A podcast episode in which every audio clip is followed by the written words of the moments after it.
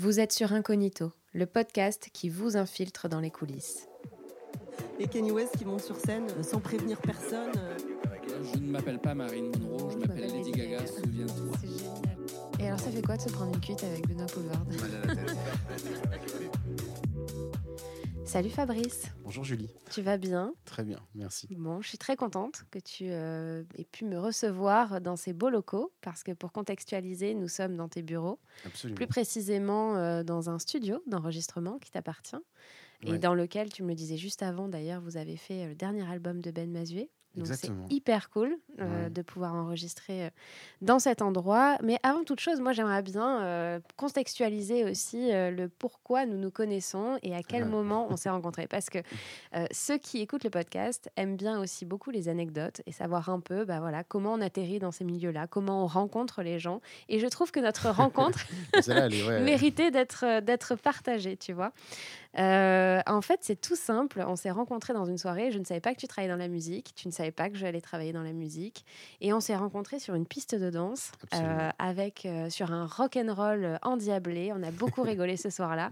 Et depuis, on n'a pas arrêté de se recroiser. Et ça a été le début euh, bah, du- d'une histoire amicale, professionnelle. Et, euh, et voilà, j'avais envie de commencer ce podcast par cette Ah bah, petite c'est très anecdote. drôle, hein, surtout euh, si jamais quelqu'un m'entend et me connaît.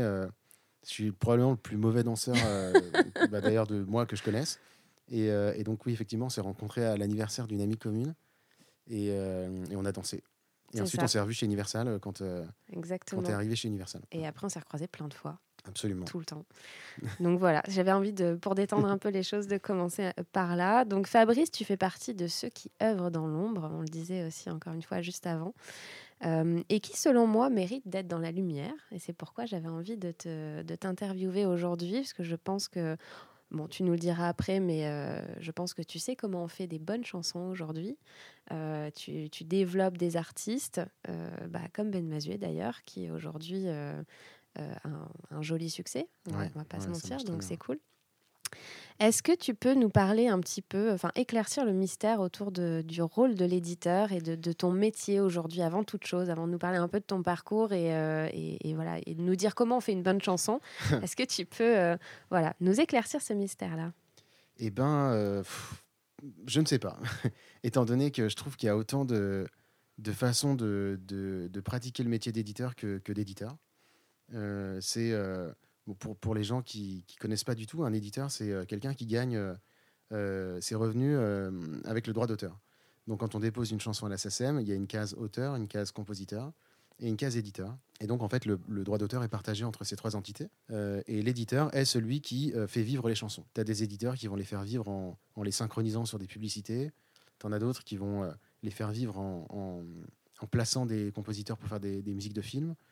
Euh, moi, mon, rôle dans l'édition, c'est un rôle qui est euh, très euh, tourné vers la chanson, donc la forme chanson avec du texte et de la musique.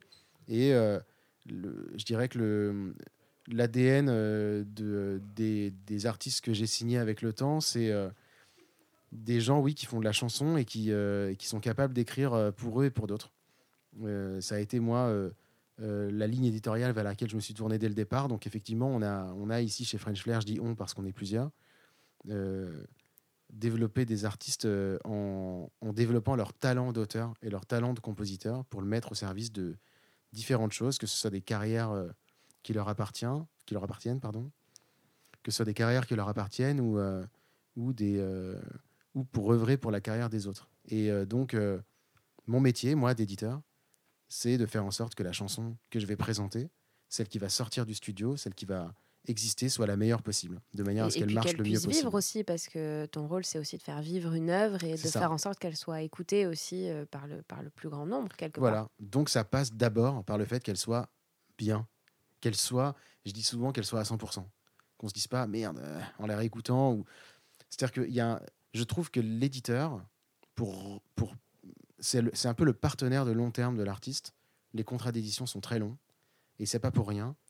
Nombre d'artistes sont entre deux albums euh, avec un album qui a pas marché euh, et leur partenaire, celui qui reste, c'est l'éditeur, c'est celui qui est là, qui les a signés pour un talent et pas Ouais, pour euh, quelque vrai. chose d'éphémère. Moi, ça me correspond parce que je suis quelqu'un d'assez lent disons que je mets du temps à, à- par exemple, à me faire un avis sur un album, je mets du temps à me faire un avis sur une chanson. Et euh, il me faut probablement beaucoup plus d'écoute qu'à d'autres pour avoir un avis tranché. Et je pense que c'est un peu une- un prérequis pour être un bon éditeur, de prendre le temps et euh, de faire mûrir en fait les. Et puis prendre le temps d'accompagner, euh, oui, voilà, c'est ça, de Ouais. prendre le temps d'accompagner en fait sur, sur une carrière, quoi. tout Ouais, c'est ça. On s'engage vraiment pour des carrières, ou au moins pour des morceaux de carrière.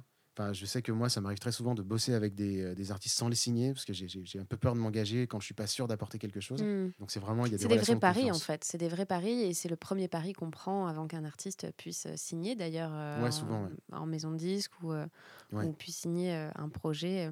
Et alors, est-ce que ça a toujours été une vocation Est-ce qu'on devient euh, éditeur une fois qu'on comprend le business de la musique ou, ou, ou est-ce que euh, on peut euh, aujourd'hui avoir envie de devenir éditeur? Est-ce que c'était ton, ton cas par exemple? Est-ce que tu t'es dit voilà moi dans Hmm. la vie j'ai envie de devenir éditeur? Ça fait combien de temps? Ça fait une dizaine d'années non? Alors que ouais, tu French Flair, ma boîte, elle va avoir 10 ans dans, Ouais, euh, dans un mois. Trop bien. Donc en mai. Joyeux anniversaire, French Ouais, Flair. merci. c'est assez fou d'ailleurs de penser que ça fait déjà 10 ans. C'est c'est flippant pour, pour mon âge personnel. Et Tu les fais euh, pas. enfin, tu, tu fais très jeune, Fabrice. Je suis sûre que tu peux danser le rock euh, plein de fois encore. Ouais, j'ai un gros niveau de rock. Euh, non, le, je suis pas né avec cette vocation. Moi, je viens d'une famille où personne ne joue de la musique, où personne n'écoute même tellement de musique. Je, suis, je me souviens de mes premiers amours. c'est vraiment des chansons qui m'ont provoqué des des, des, des- des émotions intenses. D'ailleurs, je me souviens de quand j'étais petit. Moi, je suis génération D-Fool. D'ailleurs, euh, il y a beaucoup de générations D-Fool, mais moi, je suis des génération, génération D-Fool. J'écoutais la radio euh, le soir et souvent, ça me réveillait le matin. Je me souviens d'un jour, je sais pas ce que j'ai foutu dans la nuit, mais j'ai dû un peu euh, toucher le poste de radio avec le- lequel je dormais. Et, euh, et, et je me suis réveillé avec Nostalgie, qui Mhm. était juste à côté de Skyrock dans les fréquences. Et c'était Paul Naref, et c'était Love Me, Please Love Me, qui a une chanson avec un- une mélodie incroyable et un son complètement étrange, notamment sur la voix de Michel Polnareff. Et je me souviens être descendu, j'ai- ouais, j'ai, euh, j'ai galopé jusqu'au petit déjeuner et euh, j'ai demandé à ma mère c'est quoi cette chanson en la fredonnant? Et donc ma mère m'a dit c'est Michel Polnareff et je pense que j'étais en sixième, un truc comme ça. Et voilà, je crois que c'est mon, mon- mon premier coup de cœur euh, sur une chanson. déclic. Ouais, c'est un déclic incroyable. C'est-à-dire, je me suis mis frénétiquement à écouter des, des albums de chansons. Euh, alors, avec évidemment d'autres styles de musique, j'écoutais du rap, j'écoutais du rock. Donc, ensuite, la chanson, ça a été une recherche frénétique. C'est-à-dire que je me suis mis à, à aller à une médiathèque, à prendre des albums toutes les semaines et à écouter euh, Boris Vian, Serge Gainsbourg, Brassens, euh, Barbara. euh, et, et vraiment à essayer d'écouter à peu près tout. Et ça, sans vouloir du tout travailler dans la musique. hein. Vraiment par curiosité, c'était un truc qui me plaisait beaucoup, cette forme euh, artistique-là, de la mélodie et le texte. Euh, et puis après, euh, j'ai fait des études, j'ai voulu euh, travailler dans le cinéma. Euh, j'ai fait des courts-métrages, j'ai fait un peu de clips. Et, Je euh, suis pas sûre que tu me l'aies dit ça. ah ouais, bah voilà, j'ai fait ça. Je voulais, je voulais être euh, cin- cinéaste, peut-être scénariste. Et euh, en faisant finalement, l'idée de raconter des histoires, en fait, Ah bah complètement, c'est pareil. quand on y pense. Ouais, ouais. Et puis en fait, en faisant du clip, j'ai vraiment côtoyé les gens de la musique. Mhm. Et là, je me suis dit, d'accord, c'est ça que tu vas faire. Et euh, en arrivant dans la musique, je me suis fait embaucher par une boîte de management d'artistes Mhm. internationaux et, euh, et locaux. En tout cas, la boîte était internationale. J'ai fait ça pendant trois ans. Euh, donc, j'ai commencé comme manager d'artistes.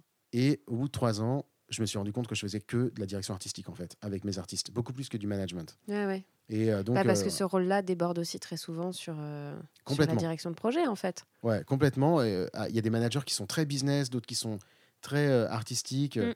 Moi, j'étais très artistique. Et quand, ils, quand, quand, enfin, quand je me suis rendu compte qu'en fait, ce que je faisais, c'était un boulot d'éditeur, Mm. parce que je l'ai vraiment, je l'ai poussé à faire des meilleures chansons, etc. J'en ai parlé à mon patron de l'époque en lui disant, mais il faut qu'on monte les éditions. Bon, c'était pas hyper possible, c'était une multinationale, ça marchait pas. Et euh, donc, du coup, j'ai monté les miennes. Et mon patron de l'époque s'est associé avec moi. Donc maintenant, c'est mon associé. Voilà, Trop depuis 10 ans. bien. Ouais. Trop cool. Et tu t'occupais de quel- quels artistes à l'époque? Eh ben, en fait, c'était un bureau qui, était, euh, qui manageait des sportifs internationaux et des artistes locaux. Ah ouais, Euh. C'était une boîte qui s'appelle 19, qui est le propriétaire du format Idol, qui a été décliné en France sous le nom de Nouvelle Star. Ouais, d'accord. Donc on manageait Julien Doré, Christophe Willem. Et euh, après, moi, j'étais le manager de Camélia Jordana. Mhm. Ça a été mon premier euh, succès. J'ai signé, en fait, là-bas, un, un artiste qui s'appelle Icar. Ouais. Et qui finalement a signé avec ma boîte d'édition ensuite. Et c'était, ouais, c'est ma première signature Icar. Et, euh, et voilà, ça s'est transformé très vite en mon aventure French Flair qui a commencé en 2011. Voilà. Trop bien. Et dix ans après, eh ben, tu es toujours là et, euh, et, et tu fais des bonnes chansons tous les jours. Bah, dix ans après, euh, ce qui est rigolo, c'est qu'on a euh, des bureaux avec des studios dedans. Donc, nos artistes bossent ici, en fait. Donc, on est vraiment une espèce de famille. Ouais, vous avez créé en fait un, un endroit où chaque artiste peut venir s'y sentir bien, être à l'aise pour créer, justement, imaginer. Ouais. et, et ça, c'est super aussi, d'avoir un peu notre son projet de endroit. départ. Ouais. Ouais. D'avoir vraiment une sorte de petite factory comme ça où tout le Mm. monde peut venir bosser, profiter des outils, collaborer avec d'autres, que cette équipe d'artistes puisse bien se connaître et travailler ensemble. Et puis maintenant, bah voilà, ça a vu le jour. On a commencé à construire les studios il y a deux ans. Mhm. Et là maintenant, bah ouais, les, euh, les artistes viennent souvent. euh, et, euh, et on, en- ça, ça évolue tout le temps, cet endroit. Mais c'est vrai que c'est très agréable de pouvoir travailler au contact de, de nos artistes. Trop bien. Et, euh, et alors, si on devait lever le voile un petit peu sur euh, ton quotidien, mais vraiment ton vrai quotidien, donc euh, les choses cool, les choses un peu moins cool, et puis en plus, si tu as deux, trois anecdotes au passage, c'est ce que les gens aiment bien écouter aussi.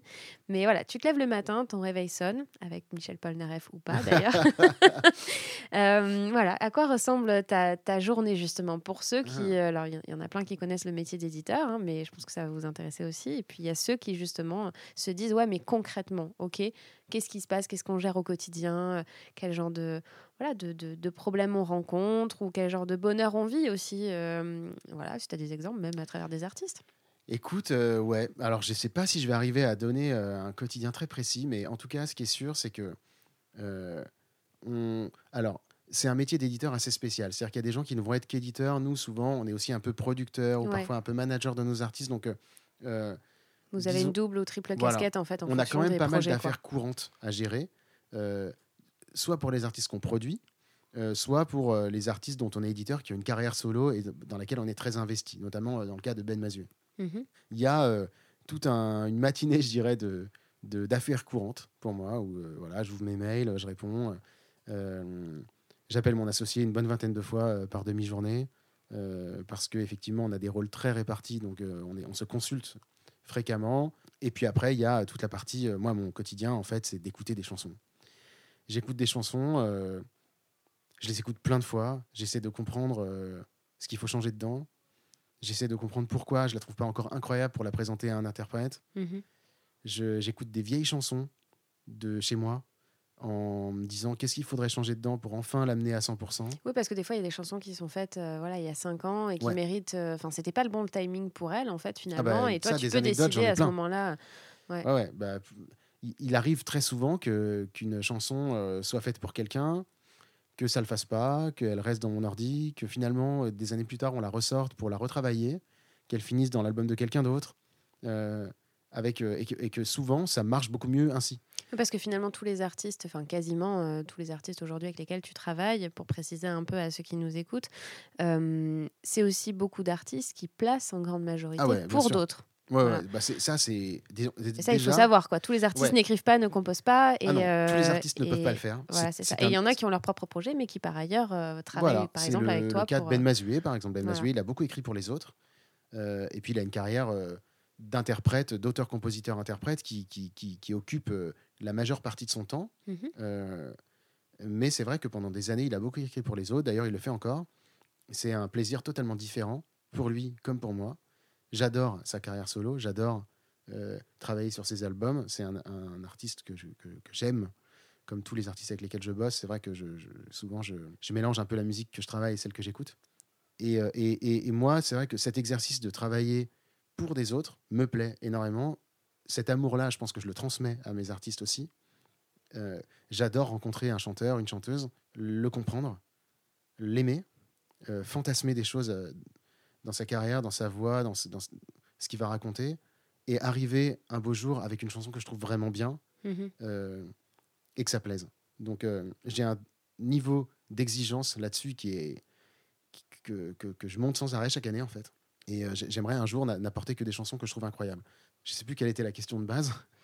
Non, c'était ta journée type. Mais Alors euh, voilà, ma journée grave, type, c'est que j'écoute beaucoup de chansons. Ouais. Et de temps en temps, bah, il m'arrive d'envoyer un mail à un de mes auteurs-compositeurs euh, pour lui reparler d'une chanson d'il y a deux ans, en lui disant Oh, Putain, j'ai réfléchi, peut-être on peut parler de ça plutôt et la présenter à un tel. Ah, vas-y, viens, on essaye. Des fois, ça le fait, des fois, ça le fait pas. Des anecdotes comme ça, j'en ai plein. Tu vois, par exemple, on travaille depuis le- la création de French Flair avec un auteur-compositeur qui s'appelle Laurent Lamarca, qui est Mhm. quelqu'un de, de très, très doué, qui écrit beaucoup pour les autres. Et. euh, le- la plus, enfin, l'un des plus gros euh, succès de Laurent, c'est une chanson pour les frérots de la Vega qui s'appelle Le cœur éléphant, Mhm.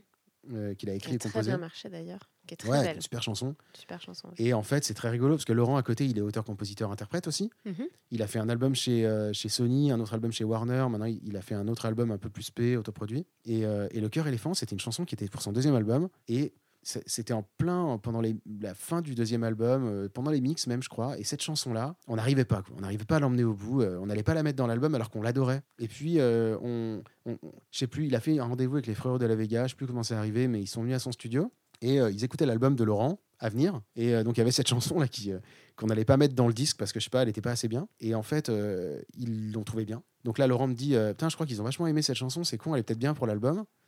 Du coup, je dis à Laurent Mais non, mais vas-y, on essaie de la faire pour les frérots. En fait, ça se trouve, c'est ça qui marche pas, c'est peut-être qu'elle est ouais, pas pour toi. sûr. Et donc, elle n'était pas pour lui parce qu'en fait, elle a à peine changé.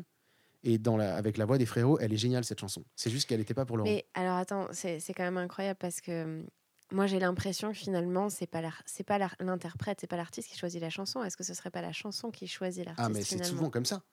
C'est très souvent comme ça. Euh, on a fait une chanson il y a quelques années pour Arcadian qui s'appelle Mhm. Ton combat. Ça aussi, c'est une super Très histoire. belle chanson.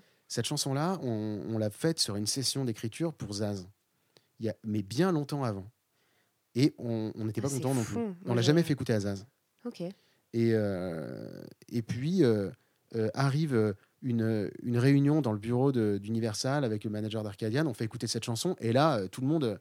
mais c'est exactement ce qu'il nous faut, etc., etc. Puis les garçons d'Arcadian, on en fait un truc vachement bien. Ils ont repris la chanson, ils ont, ils ont changé complètement le mood, ils ont changé complètement la rythmique, l'arrangement. C'est devenu une chanson d'Arcadian. C'est pas du tout une chanson de nous ni de Zaz. Mhm. C'est et voilà, effectivement, là encore, c'est l'aventure d'une chanson. Elle est, euh, elle est liée à beaucoup de paramètres, mais il n'y a pas du tout que le texte et la mélodie. Il y a Mm. tout, le, tout. Une chanson, elle change de mood avec un changement de tonalité. Ah elle change de mood avec un changement de tempo. Elle, est, elle change de mood et de signification avec un interprète. Donc, euh, c'est voilà, mon, bou- mon boulot, c'est de faire en sorte que ces chansons-là, soit on décide qu'elles sont pas bien et on les fout définitivement à la poubelle un jour, et ça nous fait de la charge mentale en moins, Mhm. soit on les laisse de côté, puis on les ressort et on les retravaille et on n'abandonne jamais. Euh, je crois que ouais, la- le plus- premier succès qu'on a fait euh, en tant qu'éditeur, c'était une chanson de Zaz qui s'appelle Si jamais j'oublie, qui est Mhm. une chanson que j'adore. Si jamais j'oublie, euh, avant de, les fa- de la faire écouter à Zaz, je pense qu'on a, on a, on a retouché la chanson une bonne trentaine de fois. Ça doit être une version 40 qu'elle a entendue. C'est important. De- Parce que c'est ça aussi, on se rend pas compte en fait du travail qu'il y a derrière par moment où en fait, ouais, comme tu le dis, il y a des, il y a des V1, des V2, et puis des V40 Voilà, c'est un et des d'opiniâtre, V70. bien sûr. c'est un travail d'opiniâtre, de passionné et euh, proba- probablement un peu de, de, je sais pas comment ça s'appelle, mais de gens qui fantasment beaucoup. Puisqu'en fait, Mm. même avant que la, la chanteuse ou le chanteur euh, l'essaye, on, on imagine que ça va sonner ou pas. En fait. On- C'est fou ce pouvoir quand on y pense. Ce talent Ouais. même. Ben, c'est- je, je pense que c'est un métier dans lequel il faut avoir quand même beaucoup de confiance en soi. Hmm. Euh, car euh, si Bah, d'oreille navire- aussi. euh, de, D'oreille aussi. alors d'oreille c'est certain, mais aussi de confiance en soi, parce que si on n'est pas capable d'être sûr de nous, ça donnera pas confiance en l'artiste. Enfin, Hmm. la- l'artiste ne pourra pas avoir confiance en toi. Il faut que quelqu'un puisse imprimer une sorte de cap, tenir la barre, et un peu comme un réalisateur de film, être jusqu'à ce que ça rencontre le succès, celui qui est responsable d'un éventuel échec. Et ça, c'est quand même quelque chose de, de- que moi j'ai appris avec le temps. Euh, il faut pas avoir peur de se planter. Et en n'ayant pas peur de se planter, souvent on se crée les conditions de la réussite. Ouais, c'est vrai. C'était joliment dit ça. Et alors justement, euh, bon après il n'y a pas de, enfin les avis diffèrent en fait euh, d'une chanson à une autre, mais pour toi qu'est-ce qui fait qu'une chanson est une bonne chanson justement? C'était la question Augustin Trapenard. Une bonne chanson, euh, je dirais que la personne qui va l'interpréter en sera fière euh, maintenant et dans 20 ans. Hmm. Euh, ça, c'est quelque chose souvent qui m'anime et qui me stresse beaucoup. C'est de- d'avoir des chansons périssables ou, euh, ou- ou un peu légères. Ou... Enfin, je sais pas. Je, je- je crois qu'une bonne chanson, évidemment, il y a quelque chose de technique là-dedans. Et elle est évidemment bien écrite, bien composée, bien produite, bien mixée, etc. etc. En- Ensuite, je pense que dans, le côté, dans un côté un peu plus philosophique, elle, est, elle sert son interprète. Elle est pour son interprète. Pour moi, une très bonne chanson, Et l'interprète se l'approprie complètement. mais aussi. complètement, une très Mm. bonne chanson placée, par exemple, c'est une chanson qu'on ne revendiquera jamais. Elle est à l'interprète. Hmm. Et euh, Zaz, quand elle a chanté Si jamais j'oublie, c'est sa chanson. Mm. Alors nous, on l'a écrite et composée ici. Euh, c'est un texte d'Icar et une musique de Jean-Étienne Maillard. Euh, mais elle est à Zaz. Elle, elle nous, on a, on a, voilà. Il y a une a- espèce de fusion en fait qui se fait euh, à ce moment-là. euh, Ah, si je la reprends moi, elle est nulle, hein, la chanson. C'est c'est Zaz qui fait qu'elle est géniale. Je- Tu veux pas te faire une petite carrière de chanteur? Avant. Non, mais je trouve que c'est vraiment voilà, une bonne chanson. Ouais, elle, elle sert la, la carrière euh, d'un artiste, en fait. Hmm. Et euh, évidemment qu'on aime les choses qui mélodiquement sont ambitieuses, on aime les choses qui rythmiquement sont surprenantes, on aime les choses qui harmoniquement sont intéressantes. Mais parfois, c'est autre chose, en fait. Hmm. Euh, je crois que ça plane pour moi. Genre, il y a un accord dedans, quoi. Et c'est une putain de bonne chanson. Ouais, c'est Euh, vrai. Donc, euh, Souvent d'ailleurs, hein, c'est les chansons les plus simples. Ouais, en tout cas, parfois. Plastique Bertrand et cette chanson, ça fait une sorte de truc qui. Ou je sais pas, je pourrais dire Marc Lavoine avec les yeux revolver, Mm. euh, c'est parfait en fait. C'est sa chanson, elle est. Je sais pas, je, je- moi j'ai une sorte de truc comme ça, j'ai l'impression qu'il faut que. Enfin, c'est un alignement de pas mal de choses, mais notamment euh, quelque chose ouais, qui, qui sublime un, un chanteur en fait. Et finalement, c'est ce pourquoi tu fais ce métier aujourd'hui? C'est ça, et puis c'est. euh, j'ai découvert avec le succès de Ben Mazué récemment aussi le fait d'être extré- extrêmement ému par, euh, par euh, l'accueil des gens. Ben, Parce qu'il y a la voir vivre aussi cette chanson, et Ouais, notamment sur scène après, Voilà. en dehors de, des studios. Enfin, toi seul avec l'artiste, c'est ce que la chanson a traversé, par quoi elle est passée, et là d'un seul coup, tu l'as fait vivre. Ouais, quand tu vois des gens pleurer, ou, Ouais. Il y a Ben, il y a quelques années, il a fait une chanson qui s'appelle Vivant, euh, Mhm. dans son deuxième album, qui, avait, qui a eu beaucoup moins de succès que celui euh, qu'on a sorti là au mois de novembre. Euh, cette chanson, elle parle du deuil, et Ben, il l'a écrite après la mort de sa mère, et elle est très positive. Et quand il la chante, ou quand, quand je lis les commentaires sous la vidéo, je me rends compte du, du- du nombre de gens qu'elle accompagne. Et euh, voilà, je me dis que ben, on l'a choisi comme single, une chanson sur le, le deuil. quoi. C'était pas sûr qu'on ait de la radio avec ça, mais, euh, mais je trouve qu'elle a fait, ouais, elle, elle, elle a, elle, a, elle a joué un rôle dans la vie de, de certaines personnes, et ça, c'est incroyable en fait. C'est- magnifique, je trouve. Et ça fait partie de, donc des plus beaux moments euh, de ta jeune carrière? Ouais, ouais, ouais, ça, euh, je, je me souviens avoir euh, vu la tournée de. Ben, il a éclos avec une tournée pendant son deuxième album qui s'appelait 33 ans. C'est avec ça qu'il est devenu ce qu'il est aujourd'hui, quelqu'un qui fait une sorte de stand-up musical. J'ai vu le spectacle de 33 ans, il a joué 3 ans, donc j'ai dû le voir une bonne cinquantaine de fois. Et j'ai pleuré à chaque vivant. Euh, c'est magique, en fait, ce qui se Mm. passe euh, avec cette chanson et cet interprète. Et tu vois, c'était, c'est marrant parce que euh, c'est quand même une histoire de rencontre, tout ça. Parce que, donc, avec Ben, c'est la première fois qu'on travaillait ensemble sur cet album-là.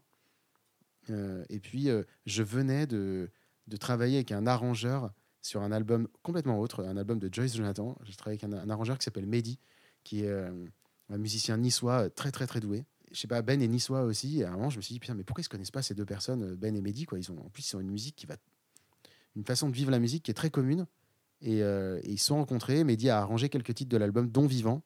Et je pense que Vivant, sans l'arrangement de Mehdi, c'est pas vivant. Donc il y a Oui, vraiment. donc euh, finalement, oui, c'est une histoire ouais, aussi d'association, de timing, de rencontre. euh, puis de cul quoi tu vois? Je Ouais. à un moment si j'avais pas vu Mehdi juste avant on n'aurait peut-être pas fait cet arrangement ça aurait pas Mhm. été cette chanson il y a, y a, y a- ouais je- ça, ça rend un peu croyant tout ça Hmm. On va pas rentrer dans, sur ce sujet.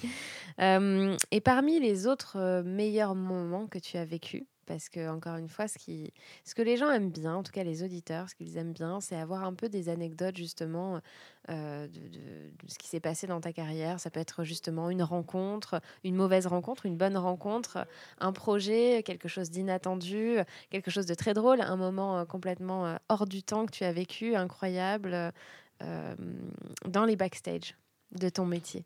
alors Ou je, de la je- je musique pense à plusieurs hein. choses déjà je, je- je pense à une relation qui est une, une, une relation très importante et fondatrice de, de, de- de ma vie qui est la rencontre de Laurent Lamarca qui est un auteur-compositeur que- que- avec qui je travaille depuis, euh, depuis toujours Oui, dont tu parlais tout à l'heure. voilà, qui est quelqu'un de. Enfin, je fais une petite parenthèse toujours sur Laurent parce que je trouve que c'est un exemple à montrer en fait, Laurent. Euh, Laurent, il, a, il est arrivé à l'écriture et à la composition par la scène. C'était le chanteur d'un groupe de punk lorsque moi j'étais étudiant. Et je l'ai rencontré à ce moment-là parce que j'étais sorti avec sa cousine. et, euh, et en fait, je trouvais qu'il avait quelque chose. Et donc, quand je suis arrivé à Paris, que j'ai bossé pour cette boîte de management, je l'ai tout de suite un peu sollicité pour des choses. Donc, il s'est retrouvé à faire des démos de Camélia. Il, voilà, il faisait, il faisait plein de trucs pour moi. Et euh, il était compositeur. Il n'avait jamais écrit un mot. Et ensuite, il a commencé à écrire des, des musiques sur les mots d'autres auteurs. Et il en a fait son premier album, dans lequel il a écrit très peu de chansons. Il a surtout mis en musique des textes. Et à force de travail, aujourd'hui, c'est devenu un auteur, vraiment, un auteur reconnu. Et je, je trouve que c'est un message, en fait. Hmm. Laurent, il savait pas écrire. Et aujourd'hui, il écrit incroyablement bien. Ouais, vrai. Et en 10 ans, il est devenu quelqu'un qui sait faire ça. Et je trouve que c'est un message de, ouais, de travail, de courage, euh, car c'est aussi quelqu'un qui accepte toujours de retravailler et qui se remet en question sans arrêt. ça ne m'étonne pas du tout le succès qu'il rencontre aujourd'hui euh, en tant qu'auteur, parce qu'il a euh, une capacité euh, incroyable, à, et notamment à se mettre dans les godasses des autres. C'est Hmm. quelqu'un qui sait vraiment écrire pour les autres. Et alors voilà. Mais ça, tout le monde ne, ne sait pas faire ça. Ah bah non, et Laurent, et c'est complètement pour les autres. Là, cette année, il a écrit une chanson pour Trois Cafés Gourmands qui s'appelle On t'emmène, Mhm. qui est très loin de ce qu'il a pu, par exemple, écrire pour Jérémy Frérot cette année, euh, cette chanson qui s'appelle Un homme. Euh, et, Oui, pourtant, les deux sont impeccables. Je, je, je vois pas une meilleure chanson pour Trois Cafés Gourmands que celle qu'il a faite. Hmm. Donc ouais, Laurent, voilà, ben, il y a une anecdote donc je viens de dévoiler, mais je suis quand même sorti avec sa cousine et c'est comme ça que je l'ai rencontré. Euh, je trouve ça complètement incroyable que, Ouais, fou. que cette personne, Surtout quand on connaît l'aventure euh, que vous avez ensemble ouais, qui aujourd'hui est notre 10 ans, artiste, euh, euh, f- un peu, c'est un artiste important pour nous. Il est là Ouais, depuis le début, c'est la famille quoi. Voilà, et puis je pense aussi à tout à l'heure tu disais un souvenir euh, hors du temps. Ouais. Quand, quand j'ai travaillé avec Camélia Jordana, donc on, mhm. je me suis vraiment intéressé au studio et à la direction artistique à ce moment-là, puisque j'étais très présent sur le- l'enregistrement de l'album. J'ai beaucoup appris mon métier avec le DA de cet album, qui s'appelle Mhm. Yann Gazi, Ouais. euh, qui est, qui, qui est quelqu'un qui m'a transmis euh, sans compter. Et j'ai un souvenir de. Pendant l'enregistrement du, du premier album, on avait vraiment maquetté beaucoup de chansons. Je pense une bonne centaine de chansons. Et euh, donc il y en a plein qu'on n'a pas gardé, pour plein de raisons, et pas forcément des raisons qualitatives, mais parfois de. Camélia était très jeune, donc euh, à, ce- à cet âge-là, on fait des choix euh, de, de prudence. Et il y avait une chanson qui parlait d'une anorexique, qui s'appelait Annie. Et euh, donc elle n'a jamais vu le jour, elle n'existe pas, cette chanson. Mais je me souviens que quand Camélia est rentrée et qu'elle a fait une prise de voix, euh, il s'est passé peut-être 10 minutes de silence après, quoi. Ah ouais. Tellement c'était incroyable ce qu'elle avait chanté. C'était juste, c'était parfait. Et c'est une chanteuse extraordinaire, Camélia, d'une intelligence euh, émotionnelle euh, incroyable. J'ai l'impression qu'elle, euh, d'ailleurs, ça se voit parce qu'elle est extrêmement bonne actrice aussi. Oui, oui, tout à fait. Elle est capable de d'interpréter avec une justesse déconcertante des choses diverses et notamment une chanson sur l'anorexie quand on est une adolescente de 16 ans. Et finalement, ouais, vous l'avez pas gardé parce On que l'a pas c'était gardé parce que forcément un c'était trop sujet, dur. euh, Ouais. ouais, d'accord. Mais c'était incroyable. Cette, j'ai, j'ai- j'ai les poils là, de repenser à ce moment et à cette chanson. Euh, ouais, tout, tout le monde était au bord des larmes en fait. C'est, c'est aussi ça, hein, le, Mm. le quotidien de, de Ouais, mais tu vois, chanceux c'est, euh, enfin, j'aime bien poser cette question et je pense que c'est ce que les gens aiment, euh, savoir un peu, voilà, que c'est pas juste un métier, c'est pas juste un métier difficile, c'est aussi un métier, enfin, des métiers dans lesquels on vit des choses et Ah bah, des moments formidable. complètement extraordinaires. Et ça, je pense que Ouais. en n'étant pas dedans, on peut pas le savoir. Ah non, on peut pas. Et puis surtout, quand on entend éditeur souvent dans la musique, on a l'impression que c'est quelqu'un qui vient capter de l'argent. Hmm. C'est pas du tout ça. En fait, il faut déjà voir que les éditeurs, il y en a plein de différents, comme je disais au début de, de l'émission, mais un éditeur indépendant, il n'a pas ce qu'on appelle un back catalogue. Un- une major, elle a un back catalogue. Elle, elle a des œuvres depuis les années 50 qui génèrent de l'argent et qui constituent une énorme partie du chiffre d'affaires de l'éditeur. Un éditeur indépendant, il n'a pas de back catalogue. Il doit faire vivre les œuvres qu'il a dans les mains. En fait, finalement, il construit, euh, son catalogue. Donc, euh, Exactement. Donc, il a un amour forcé pour les œuvres qu'il travaille. En tout cas, moi, je vois pas les choses autrement. Et c'est un métier euh, vraiment. Alors, moi, je trouve qu'on est chanceux. Je suis extrêmement chanceux. J'ai des émotions euh, extrêmes chaque jour. Je sais pas, parfois, on est dans un mood, on, sait, on est tous comme ça. Tous les, tout le monde a des moods dans lesquels il est capable d'entendre et d'être ému ou pas. Tu peux regarder un film et chialer, et le lendemain, tu vois le même et ça te fait rien. hmm, Euh, moi, je suis, très, je suis très poreux pour les émotions quand, quand je suis fatigué. hmm. Et voilà, tu parlais de quotidien. Quand j'ai pris une cuite et, ou alors que j'ai mal dormi, j'écoute beaucoup de musique le lendemain. Et notamment des trucs sur lesquels je suis coincé depuis longtemps parce que je suis pas. J'ai l'impression que je suis touché, quoi. Plus que Mhm. d'habitude. Et ça me permet de comprendre euh, les, les- les chansons mieux, quoi. Et, euh, les rocs endiablés euh, aux anniversaires. exactement, le lendemain, j'avais dû écouter Voilà. des trucs. Merci Delphine. Euh, le lendemain, tu as dû signer euh, Ouais, une chanson. Et alors, il y a une autre question que je voulais te poser. Alors, j'ai parlé d'artistes, mais d'auteurs-compositeurs aussi. Qu'est-ce qui fait. Euh, Qu'est-ce qui fait que toi, tu as misé sur, euh, au-delà du fait que tu es sorti avec la cousine de Laurent, Ouais. euh, qu'est-ce qui fait que tu que c'est un bon artiste, que la personne en face de toi est un bon artiste? Qu'est-ce qui, qu'est-ce qui te fait décider, toi, de signer un artiste? Alors, bah, euh, je pense que c'est définit, vraiment euh, pas du tout un exemple à suivre. Parce qu'on a tous nos façons de signer. Oui, bien sûr, mais euh, c'est pour ça que j'ai envie de te poser la je- question. c'est un truc d'émotion et souvent de, de, de sincérité, d'humain en fait. Euh, je crois que si on doit trouver un, quelque chose de commun dans tous nos artistes chez French Flair, c'est qu'ils sont hyper sincères. À l'image de vous, finalement, qui avez monté la boîte. euh, ouais, voilà, je pense qu'il y a quelque fait. chose comme ça de Jean-Étienne quand il me livre une mélodie, c'est souvent qu'il a été ému en l'écrivant. En tout cas, moi je sais que je signe vraiment sur des trucs humains. Hmm. Et euh, je peux aussi parler de Mélodie Loret, qui est une, Oui. une jeune artiste que- avec qui je travaille depuis trois ans, je pense. que, que tu as commencé à produire Ouais, d'ailleurs. que je produis. Et en fait, euh, Mélodie, elle m'a contacté sur Instagram. J'ai découvert sa voix parce que j'ai regardé des reprises qu'elle faisait. Je trouvais qu'elle chantait très bien, mais voilà, je je savais pas trop où ça nous menait ça. Et puis on- quand on s'est rencontrés, en fait, j'ai eu un coup de cœur énorme. C'est une personnalité, une personne très à part. Et, et je trouve qu'elle, qu'elle, euh, enfin, je, me suis, je me souviens m'être dit, putain, cette fille, elle a 16 ans, elle écrit comme ça, et elle est comme ça. euh, je l'ai rencontrée, je me suis dit, elle va être importante. Hmm. Ça veut pas dire qu'elle va marcher en tant que chanteuse, j'en sais rien, mais elle va être importante, j'en suis sûr. Elle va Et- faire partie du paysage d'une manière Ouais, ou d'une elle autre. a un truc elle à nous raconter, elle a Ouais. quelque chose à transmettre. Je sais que je suis souvent touché ouais, par les personnalités. Donc finalement, être soi-même et. euh, Bah ouais, en fait, le truc, c'est que avec, euh, ça, voilà, ça fait 15 ans que je travaille dans la musique, j'ai souvent euh, été face à des moments où on se dit, tiens, faut faire un titre comme ça, faut faire un single. J'ai souvent vu des gens proposer ouais, des chansons à des artistes chanteurs. qui te démarchent aussi euh, certainement euh, par ailleurs parce qu'ils ont envie d'être signés, parce qu'ils ont envie Ouais. d'être accompagnés aussi. euh, tu vois, des artistes interprètes. euh. Bah, si je dois leur donner un conseil, c'est faites la musique qui vous, qui, qui, qui, qui vous rend euh, fier déjà et qui, qui est capable de vous émouvoir. Euh, quand on essaye de rentrer dans des cases, ça marche pas. Hmm. Quand on se dit, quand on est, quand on n'aime pas la variété et qu'on se dit je vais faire une bonne merde pour Claudio Capéo, ça marchera pas. La chanson elle marchera pas. Ou pour soi-même. Ou pour soi-même d'ailleurs, ça arrive Mm. souvent. Ça marche pas en fait. Les gens derrière leur poste de radio, derrière leur, leur ordi en écoutant Spotify, ils ont besoin d'émotions. Rappelez-vous toujours vous pourquoi vous avez aimé un artiste. C'est c'est souvent pour de l'émotion. C'est vrai. Ah, je me souviens, moi, mes coups de cœur de musique, c'est jamais parce que je trouvais que c'était bien fait. Mm. C'est parce que juste, ça m'a. Bah oui, ému, non, quoi. mais de toute façon, la musique, c'est de l'émotion avant tout. Donc, euh, Ouais, ouais. Et euh, si tu avais dû euh, faire un autre métier que celui-ci, tu aurais fait quoi, Fabrice? Si tu devais un- imaginer une, une autre vie que celle-ci, ce serait quoi? Putain, alors ça, c'est dur. Euh, si je devais faire un autre métier que celui-là, euh, parfois je me dis que. Alors, c'est vraiment pour, pour des raisons complètement. euh, mais c'est- ça va pas être très intéressant. Mais souvent, je me dis que j'aurais été détective privé, quoi. C'est vrai? Ouais. Alors. Je m'attendais à ce genre de réponse. Ouais, en fait, j'ai une sorte de question. passion pour les, pour les enquêtes. Et pour, euh, et pour les, euh, même pour les enquêtes. Euh, finalement, c'est un peu des enquêtes hein, que tu fais au quotidien. C'est euh, Ouais, quelle ouais. est la chanson qui va aller au, à la- au bon artiste? Ouais, ouais, c'est un peu ça. Puis surtout découvrir ce qu'il y a au fond des personnalités. C'est un Mm. truc de, de, de- un peu de, de taré qui devient détective privé.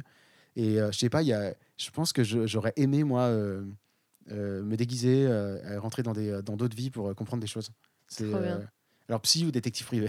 Ça- Ah, c'est pas la même par contre. ouais, mais plus détective privé, je pense. Je sais pas, je crois que ça m'aurait fait même pour des affaires euh, pas ouf. hein, je pense que ça m'intéresserait. Là, gratos, je pense que je serais capable d'enquêter sur euh, sur des trucs. C'est vrai Ouais. Trop drôle. Ah ouais, ça me plaît beaucoup. Bah, écoute, peut-être le jour où, où tu en as marre ou où, où tu as envie de changer, euh, peut-être Ouais, qu'on fera un ouais. podcast. euh, Je vais monter une page web euh, pour être détective privé. Trop bien. Est-ce qu'on peut te suivre, Fabrice, sur euh, les réseaux Alors, sur, Est-ce que tu es digitalisé? Ouais, ouais, ouais, quand même. Alors, euh, pas, euh, pas comme un influenceur. hein. Je me rends Mm. compte des fois, oulala, j'ai pas posté depuis deux semaines et puis je mets cinq stories euh, débiles. Mais non, bah, j'ai un profil Instagram, Fabrice Martinez, et j'ai enfin mon label, enfin French Flair, a une page euh, institutionnelle, quoi. Ouais. Voilà. Très bien. Donc, euh, s'il y en a qui veulent te contacter ou t'envoyer des bonnes chansons qui les ont aimées, Ah, bah ouais, ouais, ils toujours. peuvent ouais. le faire. Ah, on écoute les démos hein, chez French Flair, beaucoup. Et, euh, et d'ailleurs, euh, on les écoute. On est, on- souvent, on rencontre des talents qui nous envoient des démos. On a, on passe du temps à ça. Ouais. Trop bien. Bah écoute Fabrice, je trouve que ça passe encore trop vite, mais euh, on beaucoup. arrive déjà euh, au bout. Enfin, en tout cas, ça fait euh, ouais presque 40 minutes qu'on discute, tu vois, ça va vite. Ouais. Euh, mais je suis ravie d'avoir enregistré cet épisode avec toi. Ça faisait un moment que je voulais le faire. Je suis sûre que tu as allez, une petite dernière anecdote pour la route, parce que pour le coup, avec tout ce que tu as vécu en 15 ans, les artistes avec lesquels tu as collaboré, je savais que tu allais avoir plein de choses à nous dire. Contrairement à ce que tu m'as dit d'ailleurs au début du, podcast, où tu avais peur de, de, je ne sais pas, de, ne peut-être pas euh, avoir assez à dire. euh, mais en tout cas, moi, j'étais sûre de l'inverse. Et je suis sûre que tu as une dernière anecdote pour la route. Est-ce qu'on t'a proposé de faire Danse avec les stars, toi aussi? Alors non, bah, je peux peut-être raconter un truc. Alors je sais pas si c'est très drôle, mais vraiment un moment très important de, de ma carrière, qui était lorsque je bossais avec, j'ai fait deux albums avec euh, Joyce Jonathan. Ouais. Lorsque je bossais avec Joyce, on est, on, est, on est, on est toujours très amis. On a, on a toujours été très amis. Et euh, on s'est retrouvé à sortir des albums en Chine, Ouais. Euh, parce que euh, pour des raisons complètement incroyables, c'est qu'elle avait appris un peu de chinois au lycée. Elle s'était mise à traduire des chansons à elle en mandarin pour rigoler. Et en fait, un jour, elle en a parlé à je sais plus qui, qui lui a dit Ouais, je connais un mec chez Warner, Taïwan, qui va sortir ton truc. Donc, euh, Incroyable. du coup, on a sorti des éditions euh, des deux albums que- sur lesquels j'ai bossé, des éditions spéciales avec des versions en mandarin. Et donc, notamment le, le- le- le premier album sur lequel j'ai travaillé avec Joyce, que j'adore, qui s'appelle Caractère, où il y a le titre Ça ira dedans. Quand on a voyagé euh, en Chine pour aller euh, faire de la promo, Mhm. euh, je suis allé avec elle. Et quand on est arrivé à Hong Kong, on, on- on était décalqué parce qu'on venait de faire 12 heures de, de vol. Oui. On arrive, on a direct une émission de télé, je sais plus, complètement, euh, mais vraiment dévasté par la fatigue. Et ensuite, on avait un rendez-vous le soir avec une marque de fringues. Et entre les deux, on s'est dit, bon, bah, on va se balader. Et on s'est baladé à Hong Kong pour la première fois. On est rentré dans un magasin de disques. Et en fait, on, donc on se balade dans le magasin de disques. Et en fait, au bout de 5 minutes, on se rend compte que c'est l'album de Joyce qui Mais passe. non. Ouais, ouais. Et, euh, et en fait, euh, en fait c'était en train de cartonner, on savait pas du tout. Et genre, il y avait, il y avait une sorte de, de, vous savez, tu sais, un, un- une gondole, avec, une tête de gondole Ouais, avec ouais. les meilleures ventes internationales. Ouais. Et il y avait un Shakira et deux Joyce Jonathan. C'est génial. Et genre, mais c'est n'importe quoi, tu vois. Genre, et bon, voilà. Et en fait, c'était en train de cartonner à Hong Kong. Alors, je rassure, euh, bref, cartonner à Hong Kong, c'est pas vendre énormément d'albums. Mm. Mais quand même, on était deuxième derrière Shakira, quoi. Non, voilà. mais c'est génial. C'était Et rigolo. puis en plus, Shakira, Jonathan, enfin, on n'est pas du tout sur les mêmes. euh, Bah, certes, Shakira, c'était quand même. C'était énorme. Mais euh, il y a eu pas mal d'anecdotes en Chine avec Joy Jonathan, des trucs euh, complètement improbables qui nous sont arrivés. Parce que, Ah, notamment, parce je me souviens une fois être arrivé sur une émission de télé où euh, on devait chanter euh, le titre qu'elle défendait en PBO, donc sur bande, euh, où tu chantes sur l'instru, quoi. En fait, on est arrivé, il n'y a pas de bande, mais il y avait un groupe qui avait appris la chanson, mais il a joué n'importe comment, mais vraiment n'importe comment. Et en fait, les Chinois, ils, ils, parlent pas anglais, quoi. Tu vois, c'est, c'est ils parlent chinois, quoi. Donc, euh, bah, pour faire comprendre que finalement, il faut faire. Enfin, c'était, c'est incroyable. quoi. Il- T'as des aventures, euh, Ah ouais. T'as, vraiment des, des trucs. Et euh, vous avez réussi à, la- à leur faire comprendre ou vous Bah, en avez fait, joué comme ça J'ai mis mon téléphone euh, en régie, euh, je leur ai montré le jack et tout. J'avais la sur Dropbox, j'avais la. Putain, mais Dieu merci sur Dropbox parce qu'il n'y a pas Google là-bas. Heureusement, je l'avais pas mis ailleurs. Ah oui. Et ouais, non, mais tu peux te retrouver dans des trucs. Je me souviens d'une fois où on était allé dans une émission de télé en plein milieu de la Chine et où il, fallait finalement qu'elle fasse une reprise d'un truc qu'elle n'avait pas préparé, le petit vin blanc. Enfin, je- enfin, vraiment, c'est fantastique parce que, ouais, la Chine est une grande aventure parce que personne ne parle anglais en fait. Ouais, ouais. Ouais, puis d'aller là-bas euh, comme ça euh, avec Joe Ouais. Jonathan, enfin, c'est c'est énorme. Mais remarque en France, il en arrive des pas mal aussi sur les promos. En vrai, euh, Ouais, ouais, non, on a toujours des bonnes et des, des mauvaises surprises. Mais ça fait partie du taf, quoi. Ouais, ouais. Non, non, mais en tout cas, voilà. Eh Merci. ben, merci pour, Merci, pour ces anecdotes et merci pour, euh, pour ce podcast. C'était Merci. super. Merci d'avoir infiltré cet épisode. J'espère qu'il vous a plu. Sachez qu'il a été enregistré à l'époque où le podcast s'appelait encore le Studio des artistes. Je ne voulais pas préciser, mais il y a deux règles sur Incognito. Premièrement, répétez à tout le monde que ce podcast existe. Et deuxièmement, n'oubliez pas de laisser une preuve de votre passage avec quelques étoiles et commentaires. Comme ça, je pourrai continuer à recruter de nouveaux curieux.